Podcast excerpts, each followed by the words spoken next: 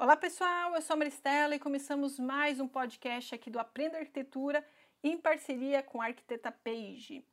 Bom, para quem não me conhece, eu sou arquiteta, administradora do Insta do Aprenda Arquitetura e também da arquiteta Page e eu também administro a plataforma de ensino da arquiteta. Lá você vai ter a oportunidade de ampliar seu conhecimento na parte técnica e artística, caso você tenha interesse. Eu resolvi fazer esse podcast falando um pouco sobre a oportunidade de emprego. Como que você deve se preparar para conquistar essa oportunidade agora em 2020, começar com o pé direito, firme, com foco direcionado para aquele objetivo que é o emprego, tanto o estágio quanto a sua vaguinha ali no escritório de arquitetura. Primeira coisa, você vai ter que se dedicar agora na virada e preparar seu portfólio. Portfólio é muito importante. A vantagem é o seguinte, pessoal. É, a maioria dos escritórios vão voltar na, na primeira, na, na, segunda semana do mês de janeiro. Então todo mundo agora está de recesso, ninguém está trabalhando. Um escritório ou outro, às vezes tem atividades, mas a maioria normalmente volta ou na, na, na primeira semana ou na segunda. Então é a oportunidade de você se dedicar se você não está trabalhando, se está só estudando ou está desempregado, de você realmente pegar esses dias e se dedicar para preparar o seu portfólio. O que é o portfólio para quem não tem tanto conhecimento? É a junção do seu é, currículo, onde você vai descrever as suas experiências, suas habilidades, seus objetivos profissionais, junto com os seus dados, sua formação. A porta bateu. junto com os seus dados e você também vai compartilhar um pouco do, dos seus projetos, aquilo que você já executou ou elaborou ou participou. Se você já estagiou num, num escritório, você pode, você tem o direito de, de divulgar algum desenho que você tenha feito do zero.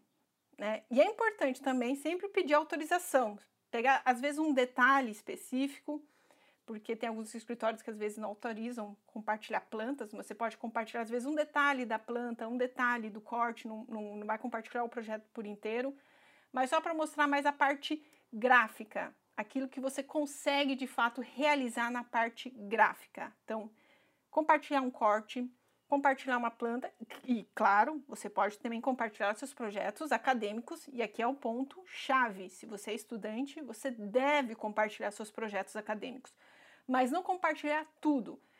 Seleciona uma parte da planta ou a planta, que você pode pegar, é, separar a planta numa escala menor e dar um zoom num detalhe para mostrar como que você representou aquilo numa escala maior. Por exemplo, quando a gente está trabalhando com portfólio, na prática a gente é, representa no formato A4. Então você pode representar no formato A4, que daí você pode até imprimir esse material e distribuir nos escritórios de arquitetura. E aí você já deixa pronto nesse formato. E aí, como por conta da escala, né, do tamanho da prancha, você já deixa um zoom ampliado só para o profissional conseguir visualizar aquilo em detalhes. Pode ser só o detalhe do quarto, só o detalhe do banheiro, para analisar a parte gráfica, como que você representa essas informações. É importante sempre deixar do lado o corte, e o corte ele faz dá muita diferença né, na parte gráfica também, porque cada profissional representa de um jeito, é, e uma elevação. Isso é, é muito importante. Eu já peguei portfólios que o pessoal só compartilha perspectiva. E aí fica aquele ponto: o que, que você de fato quer realizar? Você quer realizar perspectiva, renderização ou representação técnica? Então é importante também, quando você for destacar essas informações, deixa claro o que de fato você gostaria de realizar. Se é mais a parte de 3D, se é mais a parte de planta, porque isso, às vezes, na quando o profissional está lendo o seu portfólio, ele pode falar: opa, me chamou a atenção esse item, né? Então posso chamar para uma entrevista. Tem alguns escritórios, pessoal, isso é normal, o pessoal gosta de realizar uma avaliação. Então, depois que você participa da entrevista, eles encaminham um arquivo e fala: eu gostaria que você representasse o corte desse detalhe aqui. É, na, na, no meu primeiro emprego foi assim. Além da entrevista, eu tive que representar um, um cortezinho, mas um corte bem simples. É, e aí eles avaliavam ali se eu realmente sabia ou não representar é, aquele corte. Então, às vezes pode acontecer e você tem que estar preparado. É, tem, tem testes que acontecem no escritório e eles te dão um prazo, tipo de uma hora, duas horas, para você realizar o corte. E tem alguns escritórios que te mandam via e-mail e pede, tipo, menos de um dia, tipo, um dia para você encaminhar o corte pronto e feito, né? Aí vai da sua dedicação, do seu interesse e do seu conhecimento, caso você queira aquela vaga. Então você também tem que estar pra, preparado na parte de representação. Então, preparar um portfólio é muito importante. Na plataforma da Arquiteta Page tem um curso free que eu compartilho lá dicas explicando como elaborar um portfólio bacana para você compartilhar com os escritórios. E aí o que, que você faz? Você pode, é, depois dessa primeira semana, que daí você sabe que o pessoal já está retornando para as atividades, vai lá e entrega um portfólio impresso no escritório que você gostaria de trabalhar. Porque o que, que acontece? Fim de ano o pessoal se forma, tem estudante que vai embora, então a oportunidade agora de você conseguir um estágio é no mês de janeiro. Outro caminho é você daí encaminhar por e-mail, sem oferta, sem nada. Você encaminha o um e-mail e fala, ó, quando tiver oportunidade, estou aqui disponível. Se você se formou e não teve nenhuma oferta, nenhuma oferta de estágio, o caminho é pedir para um professor uma carta de recomendação. Veja lá um professor que você é, teve mais contato, que ele conhece bem o seu trabalho, peça para esse professor para ele escrever uma carta de recomendação e aí você vai anexar esse, essa carta junto com o seu portfólio. Essa carta de recomendação faz muita diferença, pessoal. Porque às vezes a pessoa não teve a oportunidade de estagiar ou por falta de tempo ou por falta de oferta, mas a pessoa que realmente tem um certo conhecimento das habilidades, da competência daquele aluno é o professor.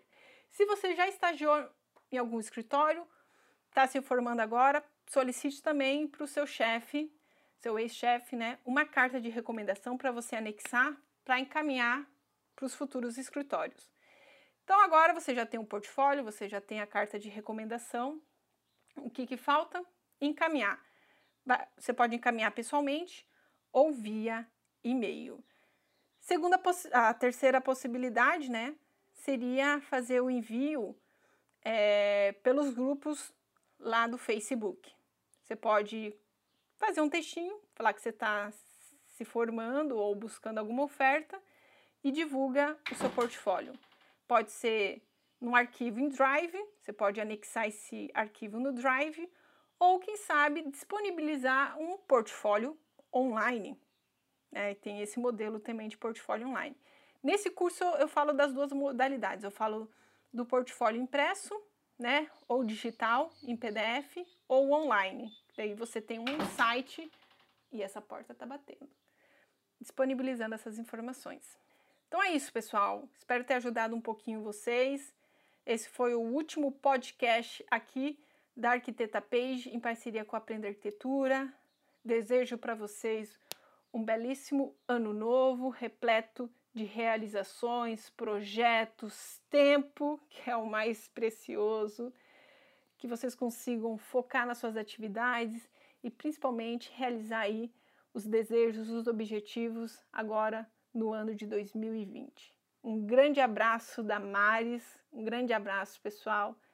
Obrigado pela parceria, obrigado pela credibilidade, por confiar no meu trabalho e como sempre, estamos juntos, chicos. Hasta luego e a gente se vê até o próximo áudio. Tchau, tchau. Fui!